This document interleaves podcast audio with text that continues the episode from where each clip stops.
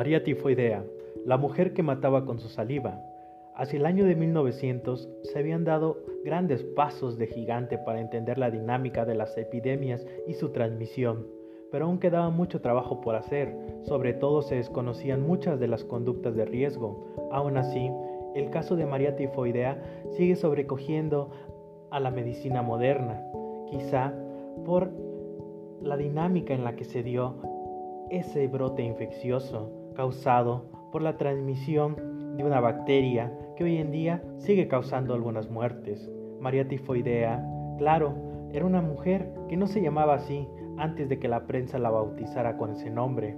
Era conocida por su pequeño círculo por su verdadero nombre denominado Mary Mayon, nacida en Irlanda del Norte en 1869.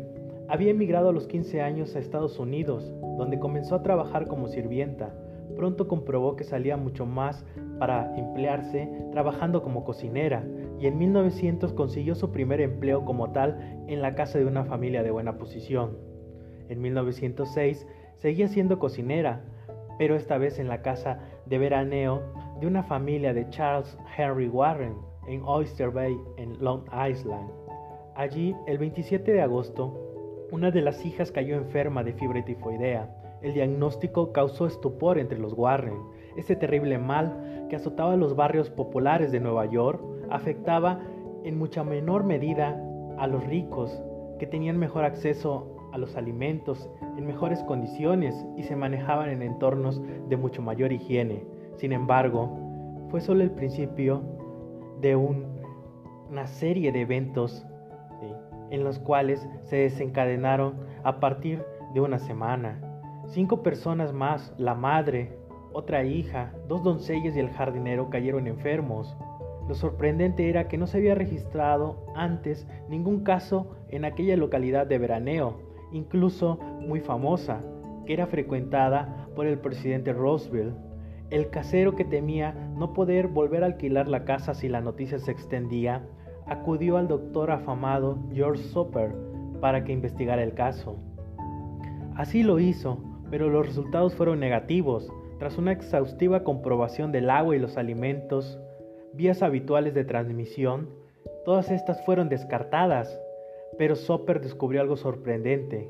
Cada vez que Mary Mayon llegaba a la casa a trabajar o a una casa nueva, a los pocos meses aparecían casos de fiebre tifoidea que afectaban a varias de las personas que vivían bajo el mismo techo. Pero la misma Mary nunca había enfermado. ¿Cómo era esto posible? Soper fue a buscar a Mayon a su casa, la cual ya no trabajaba para los Warren, para solicitarle una muestra de heces, pero la cocinera se negó a atenderle.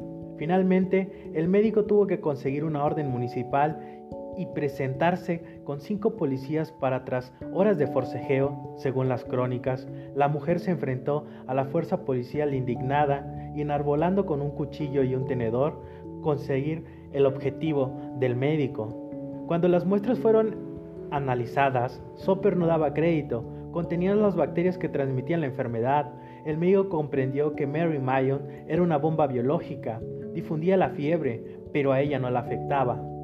Esto no nos extraña en los tiempos del SIDA y tantas otras enfermedades en la actualidad, en los que el portador puede no saber ni siquiera que contiene en su cuerpo al agente infeccioso, pues en aquella época fue toda una revelación, pues nunca antes se había registrado algo así, y en este caso abre una nueva vía para enfrentar las epidemias.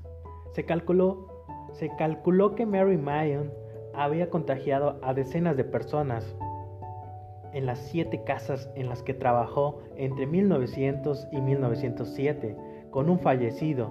Fue aislada en cuarentena en la isla de North Brother tres años, al final de los cuales María Tifoidea, como ya había sido bautizada por la prensa, fue liberada por un juez bajo la promesa de no volver a trabajar de cocinera. En 1915, un brote de fiebre tifoidea asoló una maternidad de Nueva York, las pesquisas, las pesquisas condujeron nuevamente hacia la cocinera de nombre Mary Brown.